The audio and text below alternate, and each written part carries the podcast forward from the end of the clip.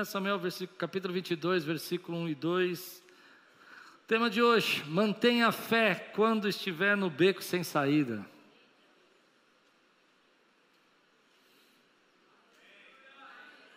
Eu acho muito engraçado, o culto das nove é completamente diferente das onze.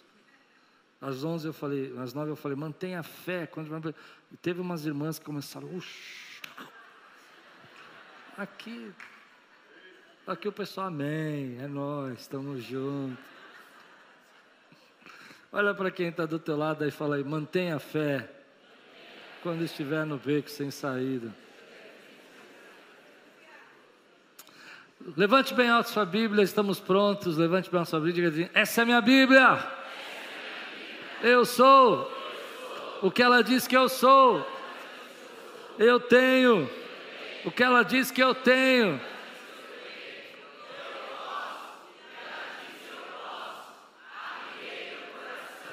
Deixarei.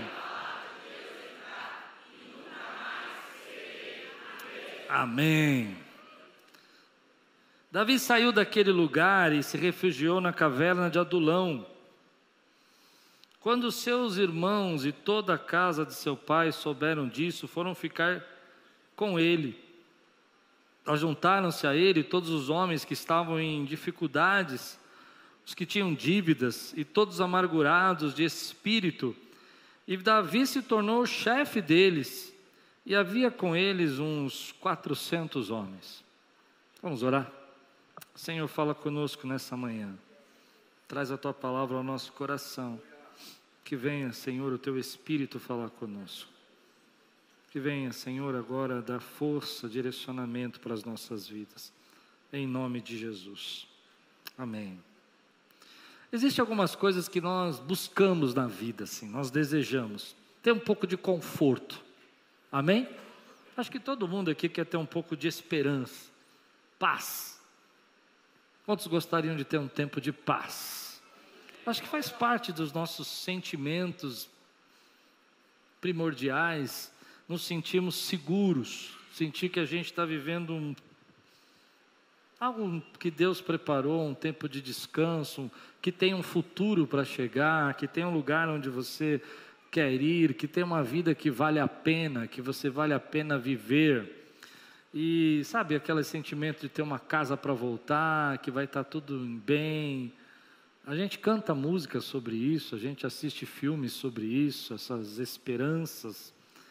Você sentir que chegou num ponto da tua vida, na sua carreira, que você tem um reconhecimento que você merece, que as pessoas tenham respeito, te respeitam como você merece.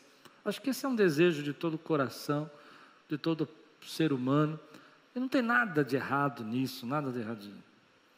Receber às vezes um prêmio, uma recompensa sobre aquilo que você lutou tanto para conquistar e chegar o dia de você conquistar. Mas tem períodos na nossa vida que a gente se sente distante. Distante dessas coisas, afastados desses resultados. Nós pensamos que Deus tinha algo mais para nós, mas que isso nunca vai acontecer. A gente tem um período, às vezes, que a gente passa que as nossas esperanças são roubadas, que você sente na tua vida que chegou no fim da linha, não tem mais como avançar, não tem mais o que fazer, parece que tem uma dificuldade, uma barreira para você chegar. Já sentiu esse sentimento de que você falou, gostaria de fazer mais, mas eu não consigo fazer mais, gostaria de viver mais, mas eu não consigo viver mais. Eu acredito que eu poderia estar em outra fase da minha vida, mas eu estou ainda nessa fase. Tem alguém que já sentiu isso? E às vezes a gente olha para isso e fala: bom, cheguei no fim da linha, estou sozinho, não tenho.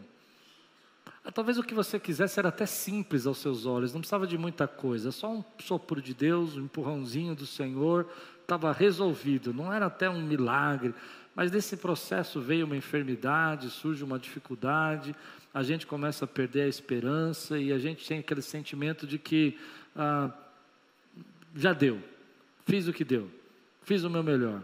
Daqui eu não vou nem para frente, não saio do lugar, não tenho mais para onde ir. E quando eu olho esse texto de Davi, Davi na caverna de Adulão, a gente aprende que esse é o momento da, da vida de Davi mais baixo, mais complicado, mais difícil da vida dele. É o momento que Davi perdeu tudo. Ele perdeu, por exemplo, o trabalho dele. Ele era um dos oficiais do rei Saul e ele agora está fugido, está escondido na caverna. Perdeu a casa dele. Ele morava com o rei Saul e agora ele não tem mais para onde voltar, ele tem que se esconder nessa caverna. Ele perdeu a família dele, a esposa dele, ficou lá. Ele não pôde fugir com ela.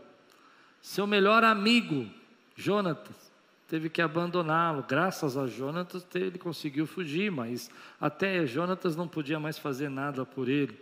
E para piorar toda a situação, ele chegou no fundo do poço quando ele perdeu a própria dignidade. Um capítulo antes, se você voltar um capítulo antes, você vai ver Davi numa das cenas mais inusitadas da Bíblia. Davi então vai para a cidade dos filisteus e chegando lá ele pensa que ninguém vai reconhecê-lo e os filisteus reconhecem ele. Fala, ah, esse é Davi.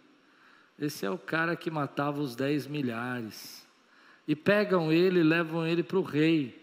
E Davi, numa uma sensação de inteligência, um misto de sagacidade, ele começa a fazer que está louco, começa a babar na barba. É a Bíblia que diz, não sou eu. E ele começa a arranhar as paredes.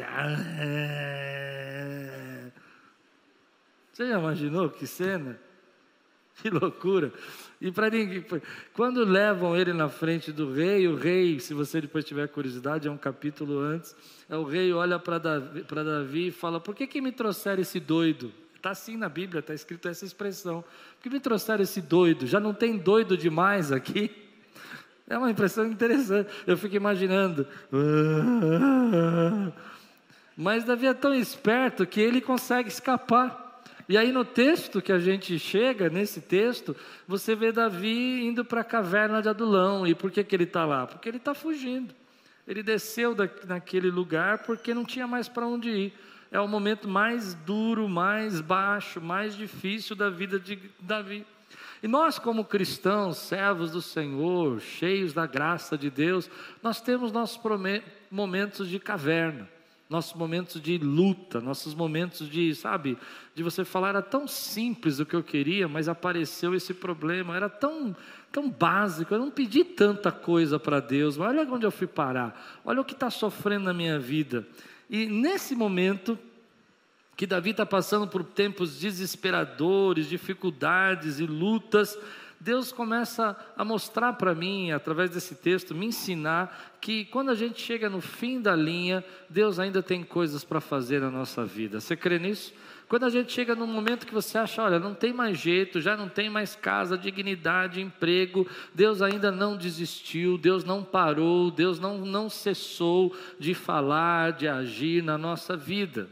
Eu olho para isso e fico pensando que não importa quão distante pareça esse momento na tua vida, quão longe pareça as coisas que você precisa, sente que Deus ainda prometeu e pode fazer na tua vida. As histórias de José, de Davi, de Moisés estão aqui para nos alertar, para dizer: ei, Deus ainda age no fim da linha, Deus ainda age quando estamos no beco sem saída, Ele ainda faz você andar sobre as águas, Ele ainda faz o mar abrir para você, nos becos sem saídas da tua vida, Ele ainda estende tua mão, estende a mão e tira você desse lugar. Quantos creem nisso, meu irmão, em nome de Jesus? Então eu fiquei pensando sobre isso, esse fim da linha. Qual é o teu problema hoje? Sua idade está incomodando você? Deixa eu dizer para você. Moisés começou a ser usado por Deus há 80 anos. Ainda dá tempo de Deus te usar? Ah, tá bom, mas Moisés é um cara especial. Caleb, aos 80 anos, disse: Ei, ainda tem uma promessa que eu não vivi, eu vou viver essa promessa. Oh, aleluia, eu quero ter essa coragem de Caleb que, que a gente se, às vezes sente nesse beco, nessa, nessa rua sem saída, sem poder andar? O que, que a gente sente? É porque as nossas limitações nos incomodam. Você tem uma, uma limitação que te incomoda. Eu fico pensando nas nossas limitações, às vezes um curso que você não conseguiu fazer, uma faculdade que você não teve dinheiro para fazer, um dinheiro que você não teve para estudar. Eu me lembro de José, porque José ele vai para um povo que ele não sabe a língua, ele tem que falar é, egípcio agora, ele é um hebreu, ele está preso numa. Quer mais limitação do que você está acusado de uma coisa injusta e você está preso numa prisão, mas Deus opera acima das minhas limitações. Não importa se eu sou branco, amarelo ou preto, Deus opera acima das minhas limitações. Você crê nisso, meu irmão? O que, que a gente joga nesse beco sem saída para Deus? É que falta condição a tua condição te incomoda, você não tem pessoas, você não tem amigos, você não tem gente para te ajudar, você não tem apoio, você está sendo perseguido, é disso que você está reclamando. Então, deixa eu contar para você a história de Davi. Sendo perseguido pelo homem mais importante do reino, ainda Deus tinha uma promessa na vida dele, ainda Deus estava operando. Meu irmão, não tem um beco sem saída que Deus não possa fazer um milagre, não tem um buraco que Deus não possa te tirar, não tem algo que Deus não possa fazer na tua vida. Então, mantenha a tua fé quando você chegar no beco sem saída, continue declarando a tua fé naquele que é poderoso para fazer muito mais do que pedimos ou pensamos. Esse é o nosso Deus, esse é o nosso Deus. Mas às vezes a gente se sente assim, a gente sente nesse beco sem saída. E a gente fala: o que, que eu vou fazer agora? Como é que eu vou viver nesse momento da nossa vida? O que, que eu vou é, seguir nesse tempo? E aí eu venho para Davi e pego esse primeiro versículo na parte A que diz assim: vamos aprender com ele. Davi diz: Saiu daquele lugar, se refugiou da caverna. Que lugar que ele saiu? Saiu daquele lugar que ele estava fingindo de louco. E foi parar na caverna. Uma caverna chamada Caverna de Adulão. Adulão significa refúgio. Ele foi procurar refúgio na caverna de Adulão. E quando eu vi isso, eu pensei como a gente despreza a jornada das pessoas. Às vezes, quando a gente está nesse momento difícil da nossa vida, é fácil a gente ficar olhando para os outros que chegaram aonde você gostaria de chegar e dizer: ah, a vida para eles foi mais fácil. Ah, eles tiveram mais oportunidades que eu. Ah, para mim é impossível mudar essa situação agora. Eu cheguei num ponto da minha vida que não tem como mudar, é irreversível, é impossível, não vale mais a pena. Mas toda vez que eu vou estudar essas pessoas que que passaram por esse processo, por essas tristezas e lutas, eu percebo que elas tiveram momentos de chegar na linha final. Chegar num momento que você fala: bom, fiz o que deu, fiz o que eu pude. Todos eles. Quando a gente vê a história de pessoas, é muito fácil olhar para o processo final e dizer assim: ah, como foi fácil. Olha só, ele foi abençoado deu tudo certo para ele, nunca teve nenhum problema. Mas quando você vai olhar a vida da pessoa, você vai perceber que eles tiveram problemas como você está tendo, tiveram lutas que você nunca teve. Eu me lembro uma vez que eu estava reclamando da minha vida. Você já reclamou da sua vida alguma vez? Só eu reclamo da vida, vocês são crente demais, hein? E tem gente que não fala que sou só eu que reclamo da vida. Parabéns. Não, não é possível que sou eu. Quem aqui já reclamou da vida? Deixa eu ver. Levanta a mão. Todo mundo já reclamou da vida. E um dia eu estava reclamando da vida. E fui ouvir uma pregação. Uma pregação de um pastor bem conhecido aqui em São Paulo, uma igreja muito grande. E eu não sei porque aquela pregação caiu na minha, na minha mão. Chegou. Eu fui ouvir a pregação. E a igreja dele linda, enorme, muito grande mesmo. E aí eu triste, sabe, reclamando da vida, ele começou a falar assim: que quando eu comecei o meu ministério, eu dormia na cozinha da igreja, num colchonete com a minha esposa, porque a gente não tinha nem casa para morar. E vivia da doação dos irmãos. E aí eu fui engolindo as minhas reclamações. É muito fácil você olhar e dizer: olha, agora eu estou no momento da minha vida que não tem saída, e você achar que os outros que chegaram lá não passaram por um momento como esse, mas eles passaram por um momento como esse. Eles já viveram situações parecidas com você. E o que eles fizeram nessa hora? Como é que eles venceram? Eles mantiveram a fé e a esperança no fim do poço. Eles chegaram no momento da vida deles que não tinha mais para onde ir, estavam dentro do poço, e o único lugar que dava para ver é olhar para cima. E eles começaram a olhar para cima e dizer: Deus vai me tirar desse lugar, Deus vai cumprir promessas, Deus é o mesmo ontem, hoje, eternamente, Ele não muda, Ele vai continuar agindo na minha vida. Foi assim na vida de José, foi assim na vida de Moisés, foi assim na vida de Davi, vai ser assim na tua vida também. Deus vai trazer a saída, Deus vai trazer a esperança, Deus vai trazer a resposta, Deus vai falar com você nos momentos difíceis da sua vida que você fala: Bom, eu não sei mais o que fazer, eu já tentei tudo, eu já fiz tudo, e Deus vai falar: ótimo, porque agora chegou o momento de eu operar na tua vida. Todas as vezes que Deus fez algo na minha vida, meu irmão, que foi sobrenatural, todas as fases que começaram na minha vida que foram sobrenaturais, Deus me levou primeiro no fim da linha e disse: Agora acabou você, você não pode fazer mais nada. Eu disse: É, Deus, eu não posso fazer mais nada. E Deus disse: Que bom, porque agora eu vou começar a fazer, agora eu vou começar a agir, agora eu vou começar a operar, agora eu vou começar a responder. Mantenha a fé no fim da linha, meu irmão.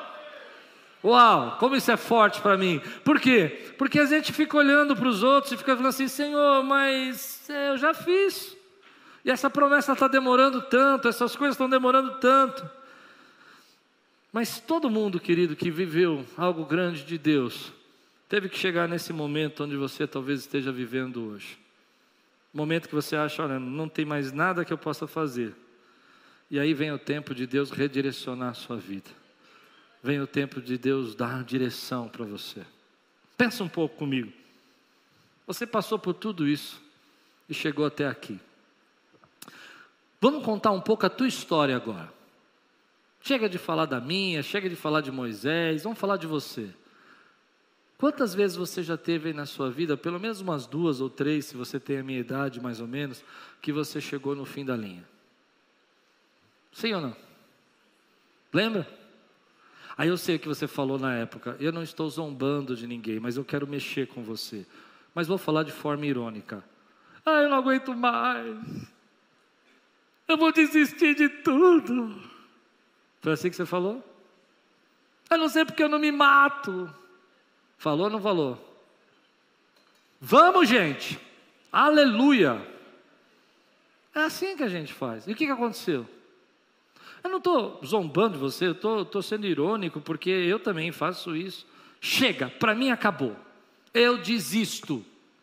Ah, tem uma coisa que as mulheres falam que eu lembrei agora. Eu vou sumir. Não é assim? Lembrei agora. Eu vou.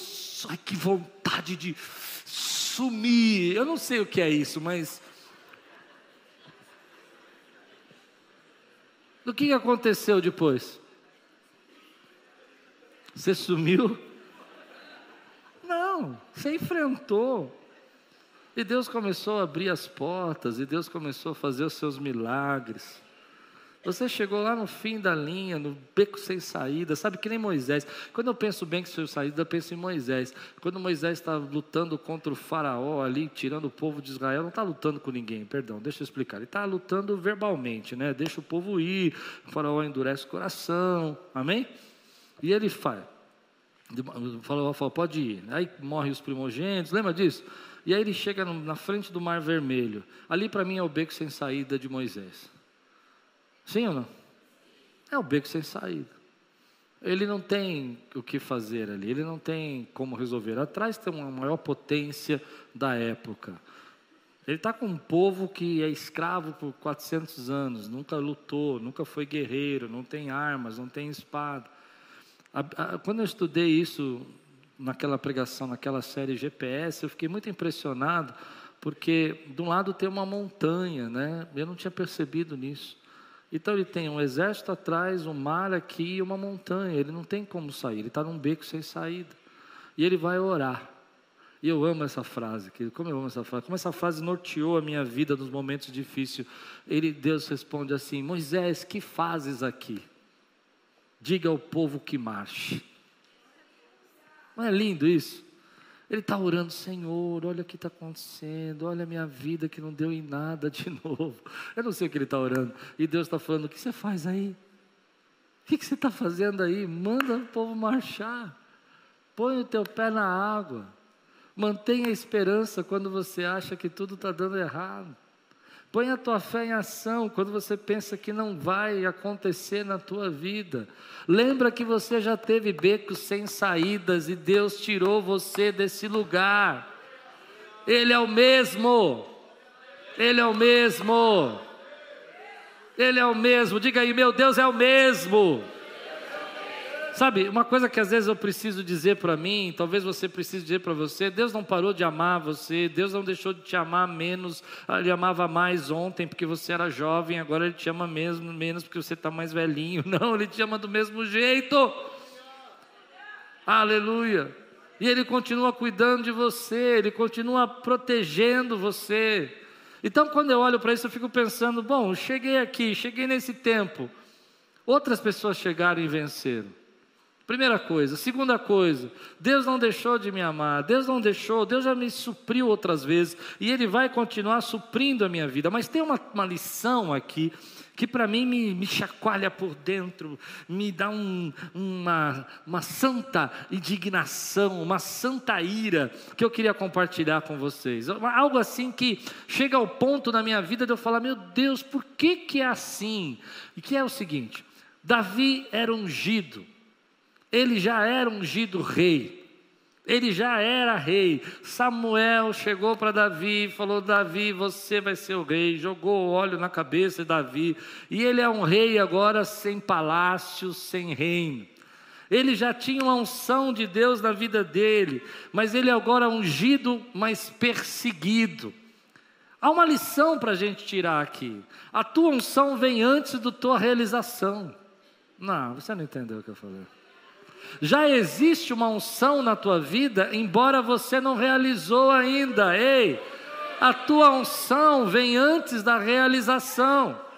E eu vou mais fundo nisso. Vem comigo. Preste atenção, você precisa ouvir isso. A tua condição não anula a sua unção.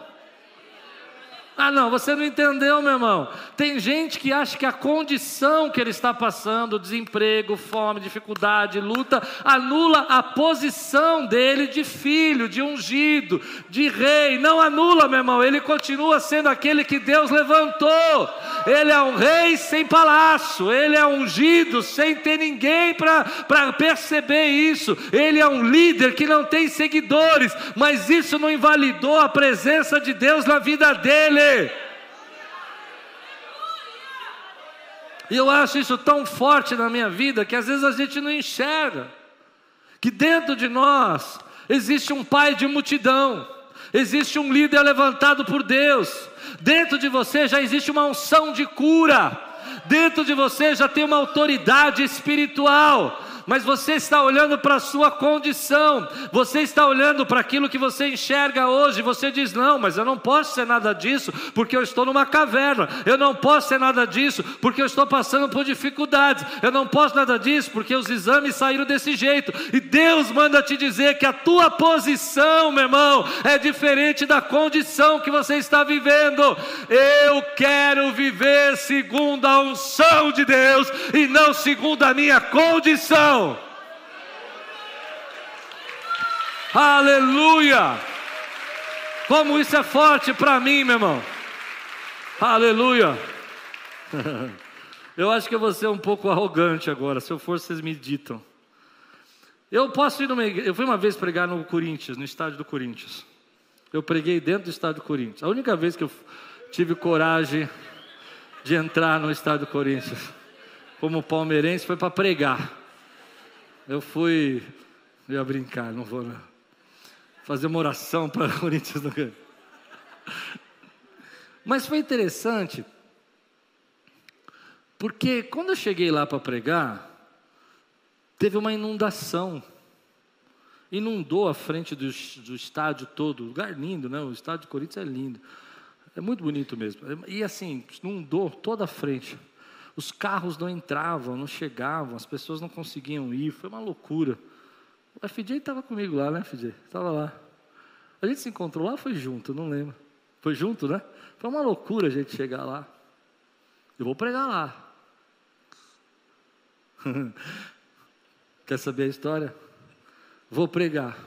Aí, como é muito grande estádio, limitaram uma, uma, uma área mais ou menos parecida com aqui, assim, né? Fizeram um, um corte assim nas cadeiras, fecharam assim as cadeiras e limitaram uma área onde parecia uma arquibancada, assim, né? E eu fui pregar naquele estádio gigante. Eu não sei, tinha o quê? Umas 50 pessoas? Acho que menos, né? Eu só tinha cadeira, irmão. E umas 50 pessoas. Você já imaginou estar num lugar, num ginásio, daquele, num estádio daquele tamanho, ter 50 pessoas assim, você pregando para as cadeiras? E eu me lembrei de uma pregação de, do, do profeta Ezequiel, que ele, Deus fala para ele: pregue para os montes. Eu falei: Deus está mandando eu pregar para as cadeiras. Sei lá o que é isso, mas eu vou pregar. E eu preguei. Um sermão maravilhoso, mas só tinha as cadeiras. As cadeiras deram glória, aplaudiram. Tem, uma, tem umas que começou a abrir e fechar assim, só vai tremendo.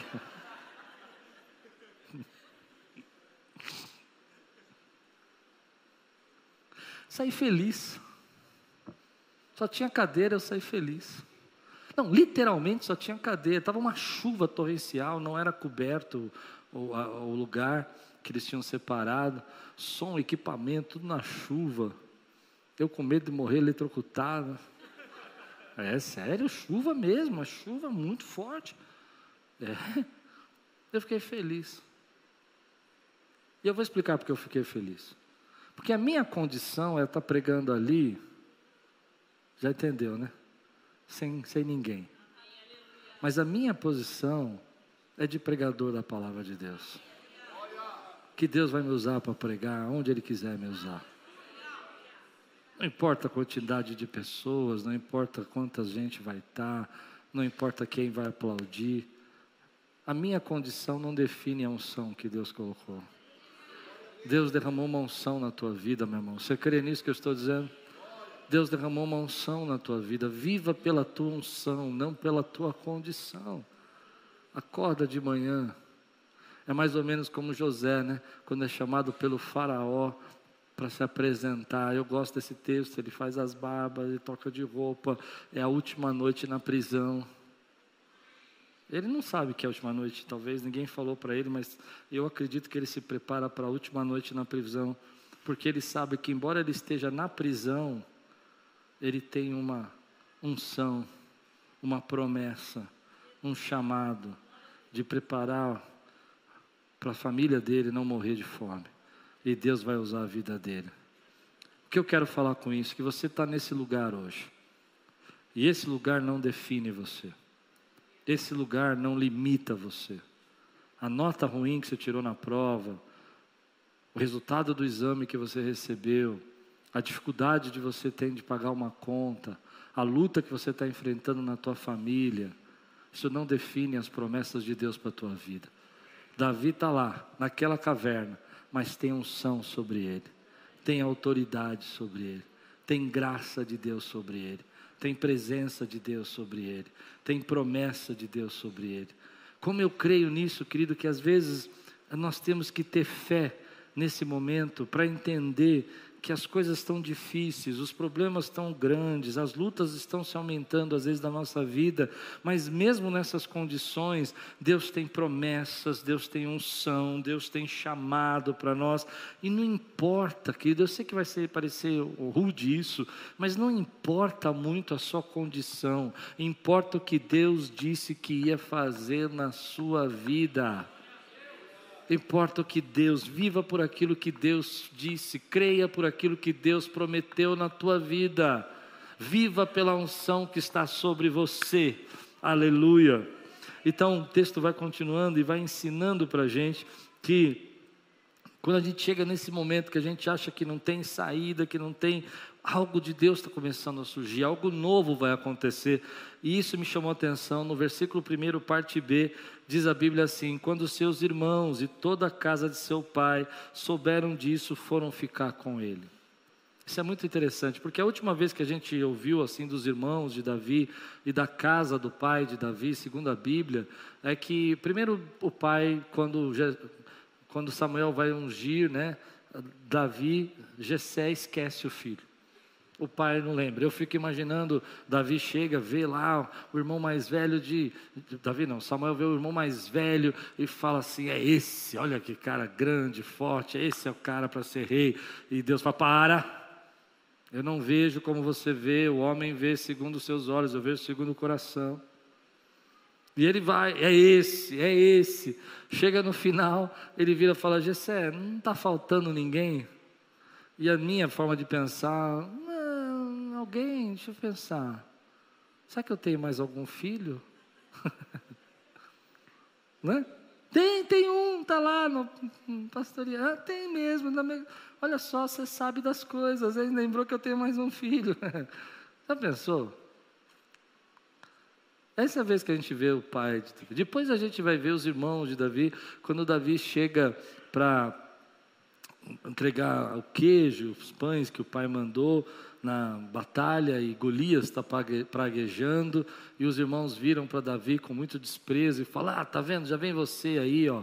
Já vem você querer aparecer, querer já sabia que você que tinha interesse de estar tá aqui, você quer ver sangue, você quer ver luta, você quer ver batalha". Essas são as duas vezes. E agora a gente vê Davi no fundo do poço. Davi no momento mais difícil da vida dele, mais duro da vida dele, e olha o que Deus fez. Deus foi trazendo seus pais, Deus foi trazendo sua família, o pai que esqueceu, seus irmãos que não gostavam muito dele ou rejeitavam. E agora que ele está quebrado, que ele não tem saída, que ele está numa caverna, seus irmãos vieram e se juntam a ele.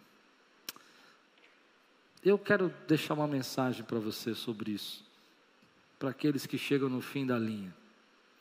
Escute o que eu vou dizer. Tem muita gente que admira você e se importa com você. Você é importante para muita gente que você não sabe. Às vezes a gente está no fim da linha, a gente se sente a pior pessoa do mundo. A gente acha que não vai fazer falta para ninguém. Eu sei de muita gente que diz assim: olha, acho que ninguém se importa comigo, ninguém se interessa, não tenho valor para ninguém, não tenho. Sou importante. Você pode estar quebrado, você pode estar sendo perseguido, você pode estar sendo moído, mas saiba que você é importante para muita gente. Tem muita gente que te ama, tem muita gente que ora por você, tem muita gente que quer estar com você, tem muita gente que olha para essa situação e vê que você tem uma unção maior do que a condição que você está vivendo. Como é forte isso para mim? Porque às vezes a gente acha que não tem nada, não tem ninguém, que ninguém se importa, que ninguém está vendo o que a gente está passando. E Deus, nesse processo que você chega no final, Ele fala: agora eu vou reconstruir, agora eu vou trazer gente, eu vou trazer pessoas, eu vou trazer alianças, eu vou trazer amigos, eu vou juntar a tua família, eu vou juntar as pessoas que te amam. Eu me lembro que, quando eu fiquei doente no hospital e eu voltei a ter memória e reconhecer as pessoas, eu vi o meu irmão sentado na cadeira, né? E eu sabia que o meu irmão não ia poder estar lá porque ele tinha um congresso em Portugal para pregar. E tem muita gente que se importa comigo, mas ver o meu irmão ali, eu falei: O que, você está fazendo aqui? Eu falei: Você tinha que estar em Portugal. Ele falou assim: Não podia deixar você aqui. E aí eu comecei a falar, né? E ele começou a chorar. É claro que eu sabia que eu era importante para o meu irmão, mas eu não sabia que eu era tão importante. Dá para entender, né, o que eu estou dizendo? Então, às vezes, você está passando um processo que você não sabe como você é importante para as pessoas que amam você. E eu, eu preciso abrir esse parente aqui. Tem muita gente hoje que, quando chega nesse momento, pensa em tirar sua vida, pensa em desistir da vida. Meu irmão, isso é muito importante para as pessoas que te amam. Posso ouvir um amém por isso que eu falei? Isso é muito importante para essa igreja. E Deus está trazendo pessoas, Deus está trazendo gente. Olha o que vai acontecer aqui no versículo 2. Ajuntaram-se a ele todos os homens que estavam em dificuldades, os que tinham dívidas. Olha que vai juntando. Vai juntando gente com dificuldade, gente com dívida, gente amargurada de espírito. E Davi se tornou o chefe deles. Eu acho isso bacana porque tem gente chegando. Deus está trazendo pessoas. E, e, e a nossa dor traz conexão com outros. A nossa dor nos une com as outras pessoas. É a nossa dor que Deus vai usar para fazer crescer, para fazer abençoar, para transformar a vida.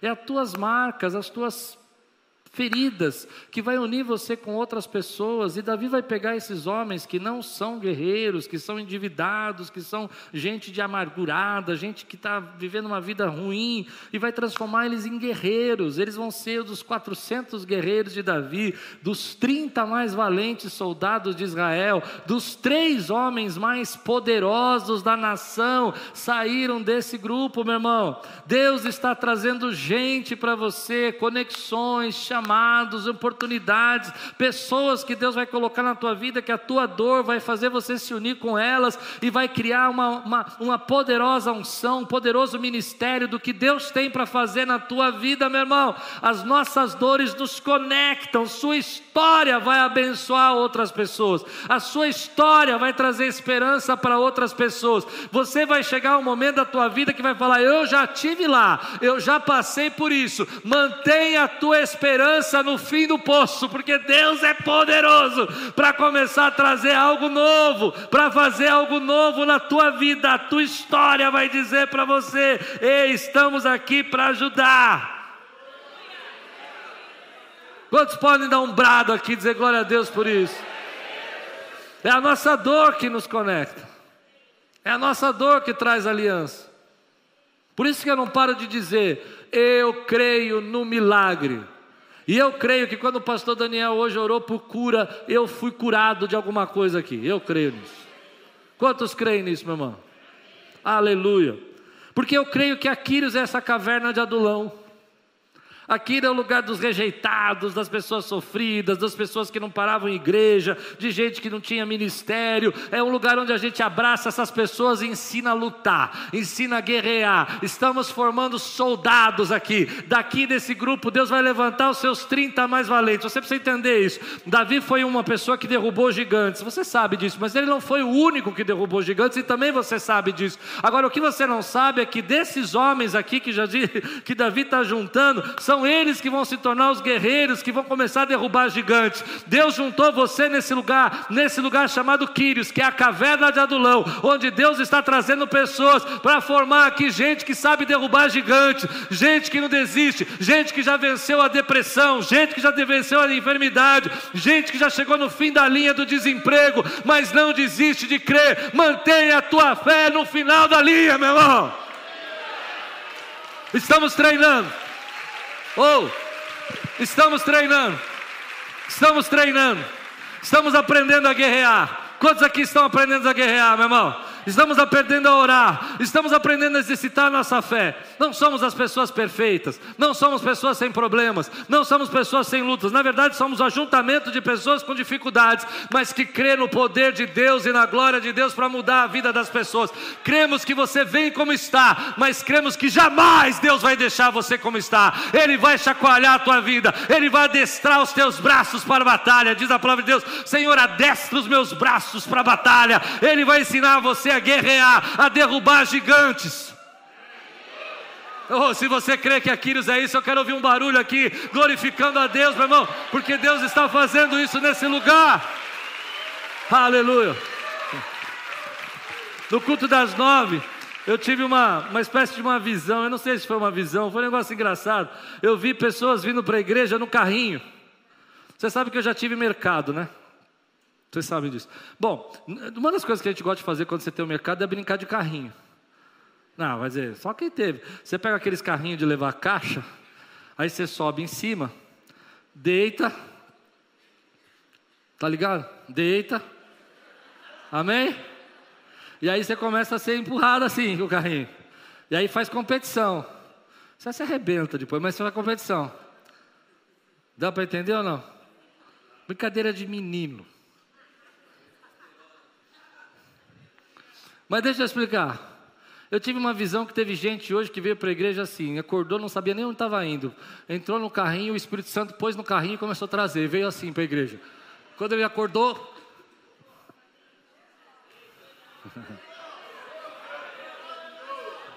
Foi assim que você veio hoje? O Espírito Santo falou assim, hoje é que dia? Hoje é domingo. A mulher falou, domingo, amor. Domingo. É, você nem sabe o caminho que você fez, o carro veio sozinho dirigindo. O Espírito Santo foi vira direita, vira esquerda. Quando você entrou aqui na porta, ele tchum, jogou você do carrinho. É assim que eu vejo algumas pessoas chegando aqui. Mas você está no lugar certo. Porque Deus te trouxe aqui para destrar as tuas mãos para a batalha. Deus te trouxe aqui para trazer conexões novas para a tua vida. Deus te trouxe aqui para te dar esperança. Deus te trouxe aqui para dizer para você, filho, amado, querido, olha o que o Davi passou, vou fazer de igual na tua vida, vou deixar você que está nessa caverna se levantar, porque Aquiles é uma caverna de adulão, é um lugar de fé, é um lugar de transformação. Gente que chegou aqui sem esperança de Deus, vai sair com a esperança de Deus. Gente que chegou sem vontade de buscar a Deus e servir, vai ser cheio do Espírito Santo e vai ter vontade de servir. Porque eu creio que Deus está operando nesse lugar. Deus não parou de operar quando a gente chega no fim da linha. Deus não parou de fazer os seus milagres quando a gente chega no fim da linha. Mas aí vem algo importante para nós. Quando chegamos no fim da linha, nós procuramos um lugar para nos esconder. Isso é perigoso. Você já procurou um lugar para se esconder no fim da linha? A gente vai aprender com Davi que Davi vai buscar esse lugar para se esconder em Deus. Mas eu conheço muita gente quando chega nesse momento que se sente sozinho, se sente sem refúgio, sem alguém que possa ouvir, sem alguém que compreenda, sem alguém que encoraje. Acaba se voltando para alguns tipos de refúgio que não são de Deus para a nossa vida. Você acaba buscando consolo em bebida, consolo em drogas. Esses não são os refúgios de Deus. Ah, consolo num amante. Esses não são os refúgios de Deus. Na verdade, quando você faz isso, você está mais entregando os pontos do que acreditando no que Deus pode fazer. Mas eu conheço muita gente que, quando chega nesse momento, vai buscar refúgio no bar, por exemplo vai buscar consolo nos amigos da quebrada e acaba perdendo a sua vida. Mas quando eu vejo Davi, eu vejo que ele buscou refúgio no Senhor. Se você tiver coragem, abra comigo aí no Salmo 142, versículos 5 a 7. Esse salmo é muito especial, porque mostra que Davi, dentro da caverna, escreveu uma oração. E a oração é quando a gente conhece a alma de alguém. Quando alguém ora, a gente vê a alma dessa pessoa, a gente vê o que ela está sentindo na oração. Não dá para fazer charme na oração. Você acaba sendo aquilo que está dentro da alma vai explodir. E no Salmo 142, eu vou pegar só dois versículos, versículos 5 a 7. Davi vai explicar para nós o que, que é o refúgio dele. Lembra que eu falei que adulão significa refúgio. Mas olha o que ele diz: A ti clamo, Senhor, e digo: Tu és o meu refúgio. Quem é o refúgio de Davi? É a caverna? A caverna tem um nome de refúgio, mas não é o refúgio. O refúgio é o Senhor. A ti clamo e digo: Tu és o meu refúgio, a minha porção na terra dos viventes. Atende ao meu clamor, pois me sinto muito fraco. Livra dos meus perseguidores, porque são mais fortes do que eu. Dá para sentir o que Davi está sentindo? Senhor, eu estou fraco. Senhor, eu estou sendo perseguido por gente muito poderosa, muito forte. É uma luta muito grande. Tira minha alma do cárcere, para que eu dê graças ao teu nome. E aí ele diz a esperança dele: os justos rodearão quando me fizeres esse bem. Tá, Davi está ensinando a gente que ah, o final da história é que Deus é o refúgio da nossa vida. Nesse momento que a gente se sente fragilizado, se sente triste, a gente acaba buscando refúgio em tanta coisa que não deve. Ou até achando que a caverna vai nos proteger, e na verdade não é a caverna que nos protege, quem nos protege é o Senhor. É Deus. É Deus quem nos guarda, é Deus quem nos livra, é Deus quem nos protege do mal. É Ele quem faz isso na nossa vida. E às vezes a gente chega nos momentos Principalmente quando a gente vai pensando na nossa, para os mais velhos aqui, que estão pensando, como é que vai ser o futuro? Como é que vai ser minha aposentadoria? Como é que vai ser quando eu receber do INSS? Como é que eu vou me sustentar? Quem vai cuidar de mim? Querido, eu tenho uma palavra de esperança para você.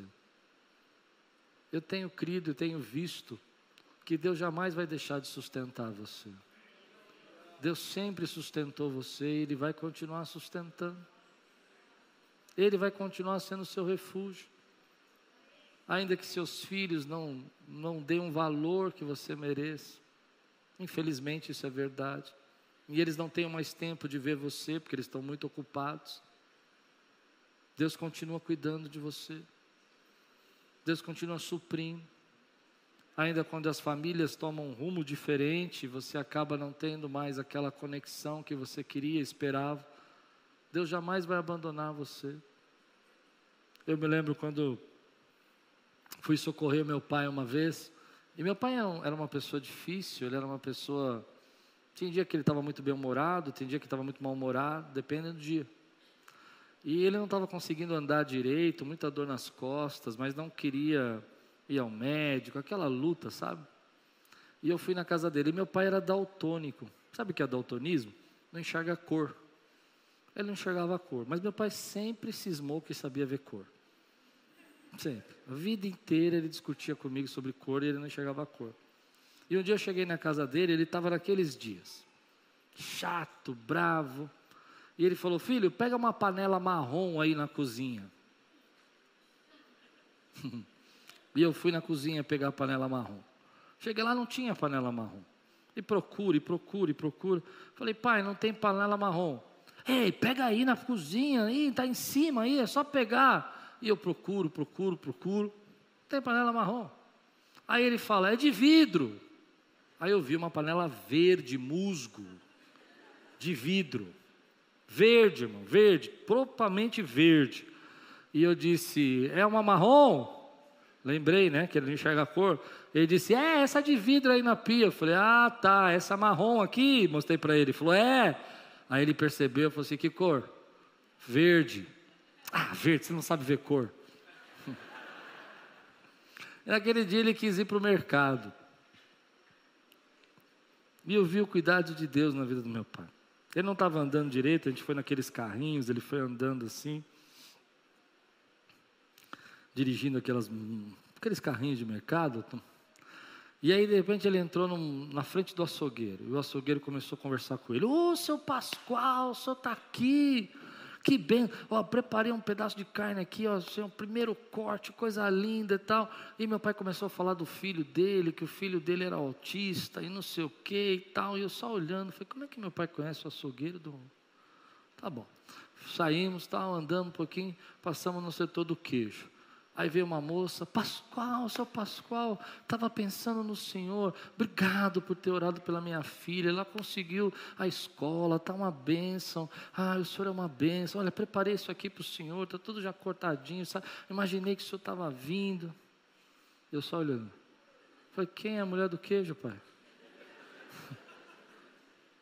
Aí passamos, meu pai é um bom italiano, né? passamos no setor do vinho, de repente sai o gerente do supermercado, dentro de uma salinha, ele vê meu pai, ele vem correndo assim, sou pastor, Pascoal, só quer alguma coisa, só quer um vinho tal. Olha, nós temos essa. Deixa eu ajudar o senhor, que o senhor precisa. E meu pai começa a conversar com ele como se fossem os melhores amigos. Afinal, ele pegou toda a comprinha dele, pôs lá no cestinho, vamos para o caixa. E eu só olhando. Todas aquelas pessoas gostavam do meu pai, queriam ajudar. E eu tive uma lição interessante ali. Deus vai levantar pessoas, vai trazer gente que você não conhece para abençoar a tua vida, para suprir você nos momentos que você nem imagina. Você crê nisso que eu estou dizendo, meu irmão? Então eu quero terminar assim, eu vou terminar agora. Pensa comigo um pouco. Quando a gente chega no fundo do poço, o único jeito que a gente tem é olhar para cima. É isso que Deus está fazendo. Você precisa manter a tua palavra, precisa manter a tua fé, precisa continuar acreditando, perseverando, não pode desistir agora. Essa história de desistir, de abandonar, de fugir, não é a tua história. Você conhece a história. Eu fico imaginando se Davi se eu pudesse, eu me lembro que eu fiz uma pregação muitos anos atrás aqui na igreja, no Salmo 142, que eu fiquei imaginando se eu pudesse viajar no tempo e até a caverna, e ser um desses que chegou primeiro, quando Davi estava na caverna, e eu encontrasse Davi escrevendo o Salmo 142: Senhor, estou sozinho, me ajuda, me livra da aflição. Eu teria vontade de sentar do lado de Davi, esperar ele escrever, deixar ele desabafar, e no final dizer assim: Davi, deixa eu falar, eu já sei o fim da história. Você vai ser o maior rei de Israel. Tua história vai ser contada. Essa fase que você está vivendo não vai retirar de você a unção de Deus na sua cabeça. Bater no ombro dele e falar: Ei, não desiste não. Esses caras que vão chegar aí, tudo picareta. Mas Deus vai transformar a vida deles, vai se tornar os melhores valentes, os melhores guerreiros. Tudo cheio de confusão, endividado, com problema. Mas eu não posso fazer isso. Essa é a ideia de criança, de querer viajar no tempo. Mas eu posso olhar para você, bater no teu ombro e falar: e aí, guerreiro? Tem uma história ainda que não terminou. Tem sonhos que não acabaram. Tem projetos que você está dizendo: não aguento mais, eu já desisti.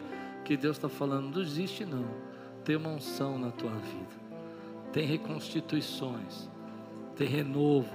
Tem restauração. Eu não posso fazer para Davi dizer: Davi, não, esse é o fim da história. Mas eu posso falar para você: tem mais de Deus chegando. Mantenha fé, mesmo que você se sinta nesse beco sem saída. Você recebe essa palavra hoje na sua vida, meu irmão? Aqueles que estão prontos para manter a fé nesse beco sem saída, fica de pé no teu lugar. Quero orar, quero pedir para Deus te dar força, quero pedir para Deus te dar renovo. Quantos hoje precisam de um renovo de Deus? Levante sua mão, quero ver aqui. Só os que precisam de um renovo, põe bem alto, quero ver sua mão. Quero orar por renovo hoje. Quero orar por renovo. Você que está com sua mão levantada, diga: Senhor, eu creio que eu vou manter a minha fé nesse momento difícil, que eu não sei mais como fazer, mas eu creio que a minha família te pertence, que a minha vida te pertence, que tudo que eu sou ou possa vir a ser, te pertence. Põe a mão na tua cabeça e diz: há uma unção sobre mim, e ela é maior do que a minha condição. Dá um grande glória a Deus, exalta o Senhor aqui. Aleluia! Olá, meu amigo, meu irmão, é, fico feliz de você ter assistido essa pregação. É uma bênção ter você no nosso canal. Queria lembrar você para participar e receber mais mensagens como essa, a fim de que o Google possa entregar para você as nossas mensagens. É só você se inscrever no nosso canal e ativar o sininho. Isso vai mostrar para ele que, para o Google, que é relevante a mensagem e vai nos ajudar a fazer o nosso canal crescer. Se você puder fazer isso por nós, nós agradecemos muito. Deus abençoe sua vida e espero muito que essa mensagem tenha falado com você.